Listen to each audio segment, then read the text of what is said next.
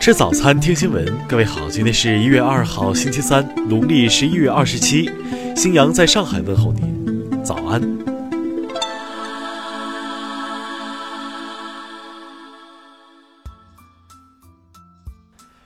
首先来关注头条消息。二零一八年十二月三十一号晚七点左右。湖南衡阳市衡南县一名十三岁学生涉嫌锤杀父母后出逃，当地警方正悬赏三万元追凶。目前，公安机关正在全力侦破缉拿犯罪嫌疑人，当地党委政府已安排专人负责死者家属的安抚工作，善后工作正在有条不紊进行，事态进展待报。公安机关初步核查。犯罪嫌疑人罗某，二零零五年出生，系三塘镇初一在读学生。因家庭纠纷，用锤子先后将其母亲谭某某、父亲罗某某锤伤，随后逃离现场。经全力抢救，伤者谭某某、罗某某因伤势过。听新闻早餐知天下大事。昨天起，电商法正式实施。这是中国首部电子商务领域的综合性法律，针对舆论关注的个人代购、刷单、大数据杀熟、捆绑搭售等，都做了相关规定。中国驻叙利亚大使馆一号发布公告，再次提醒中国公民近期谨慎前往叙首都大马士革，暂勿前往叙其他地区。公告说，目前叙利亚战事仍在进行。我国著名材料学家、中国工程院院士涂明晶先生因病医治无效，昨天下午在成都不幸逝世，享年九十一岁。经国务院批准，一月一号起，外国人过境武汉、厦门、青岛、成都、昆明实施过境新政，五十三国公民可一百四十四小时过境免签。北半球三大流星雨之一的象限仪流星雨将于四号上午十点达到极盛，届时每小时将有一百颗以上的流星划过天际。台湾二零一八年新生儿数预估跌至十八点五万人，创五年来新低。专家认为，台湾少子化趋势愈演愈烈，若再无有效措施激励生育，新生儿数量只会年年创新低。二零一八年最后一个交易日，微软市值达到七千七百九十七亿美元，这也是微软自二零零二年以后再次成为全球市值第一的上市公司。近日，山东济南一男子称扶起摔倒老人后，反被家属指称是肇事者，引发舆论关注。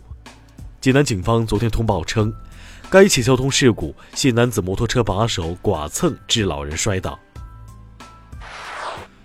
下面来关注国际方面。近日，韩国教育部被揭发仍旧在使用曾经备受质疑的公然进行性别歧视的性教育指导方针。对此，教育部称修稿改变太麻烦，需要全体研究人员交换意见。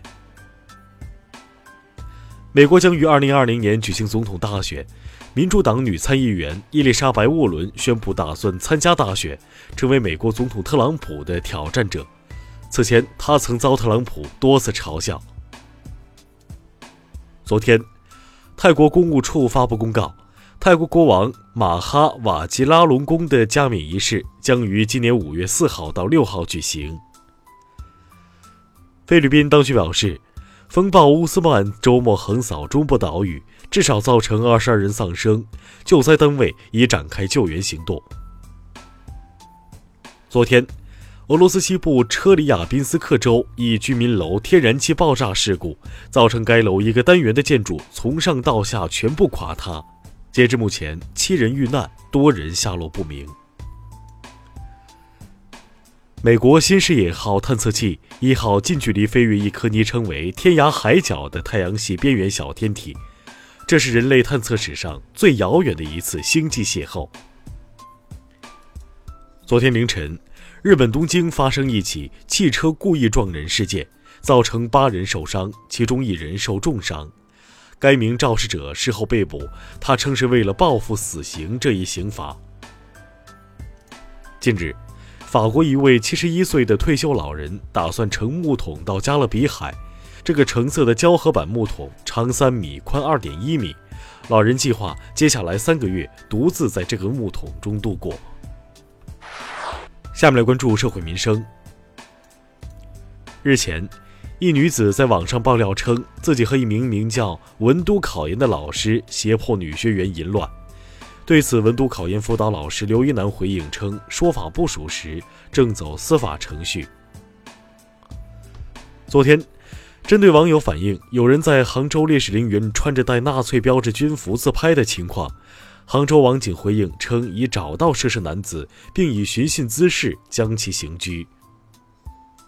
三十一号，京四高速上，一名男子驾驶一辆黑色汽车，试图逃避检查，冲撞警务工作站。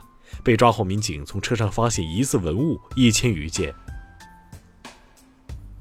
近日，贵阳一机场内三家店面依次被盗，嫌疑女子被抓后称自己来贵州会友，后与朋友发生矛盾，买错回家机票后心情不好，用盗窃进行发泄。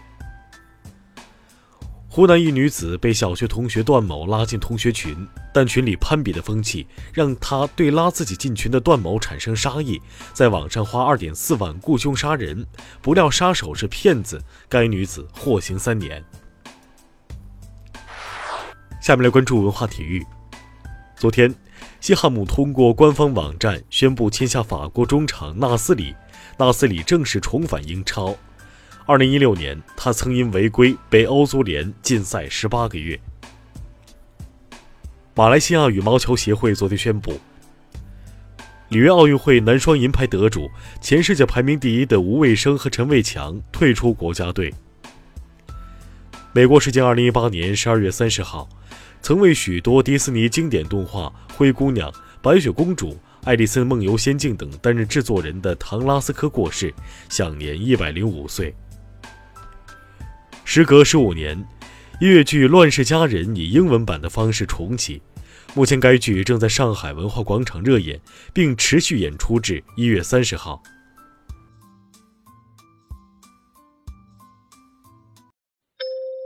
以上就是今天新闻早餐的全部内容，请微信搜索 xwzc 零二幺，也就是新闻早餐拼音首字母再加数字零二幺。如果您觉得节目不错，请在下方拇指处为我们点赞。